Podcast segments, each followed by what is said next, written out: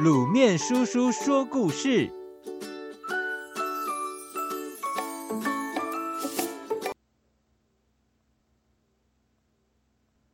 诸葛亮的锦囊。东汉末年，到处都有战争，人们生活很辛苦。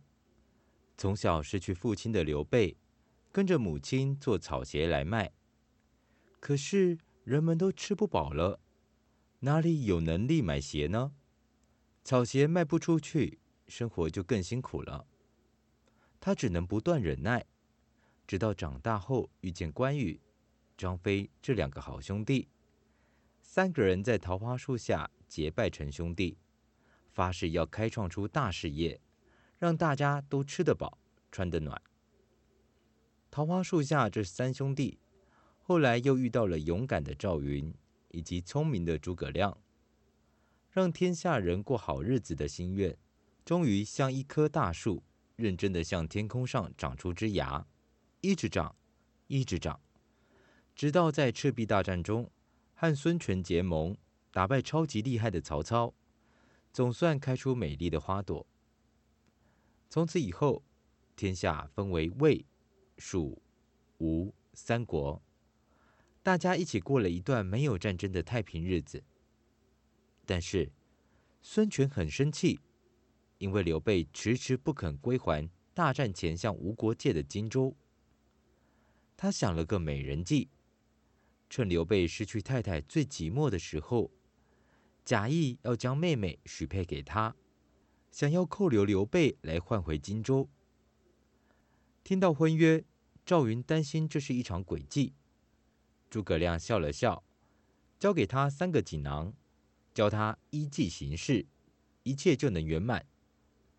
果然，赵云一到东吴，打开第一个锦囊，立刻让五百个小兵披红挂彩，到处采买婚庆礼物，拜访孙权母亲吴国太，把刘备娶亲的消息搅成江东最大的头条新闻。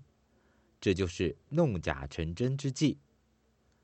让所有的人民知道吴蜀联姻结盟的好消息，也让丈母娘吴国太确保了刘备的安全。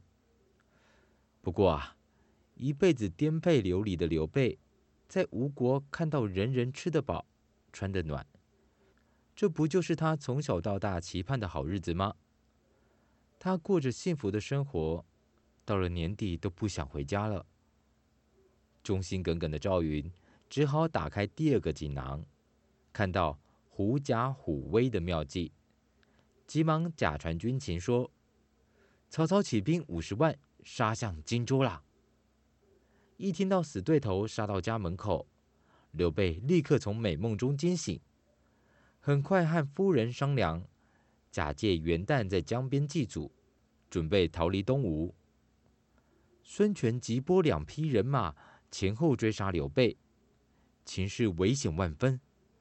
赵云赶紧拆开第三个锦囊，在生死存亡的关键，央求夫人以国太爱女、孙权小妹的特殊身份喝退追兵。刘备在诸葛亮的巧妙接应下，总算回到了荆州，又辗转赶回蜀国，决心好好治理国家，让人们过得吃得饱、穿得暖的好日子。各位小朋友。我们喜欢用锦囊妙计来比喻应急妙方，可是每次遇到问题，到处找人帮忙，风险很高。就像很多人喜欢在网络找答案，自以为很聪明，事实上会不会变得越来越笨了？解决问题还是要靠自己。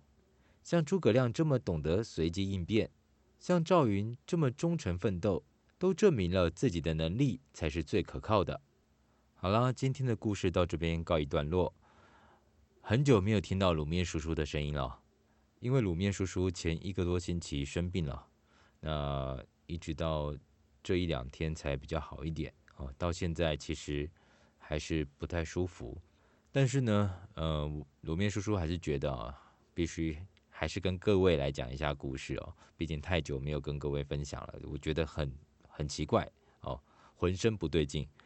那各位小朋友，要随时注意自己的身体，尤其在现在啊，天气早晚温差有点大。那现在外面也很热，白天的时候，晚上的时候可能家里吹冷气，要注意小心，不要着凉喽。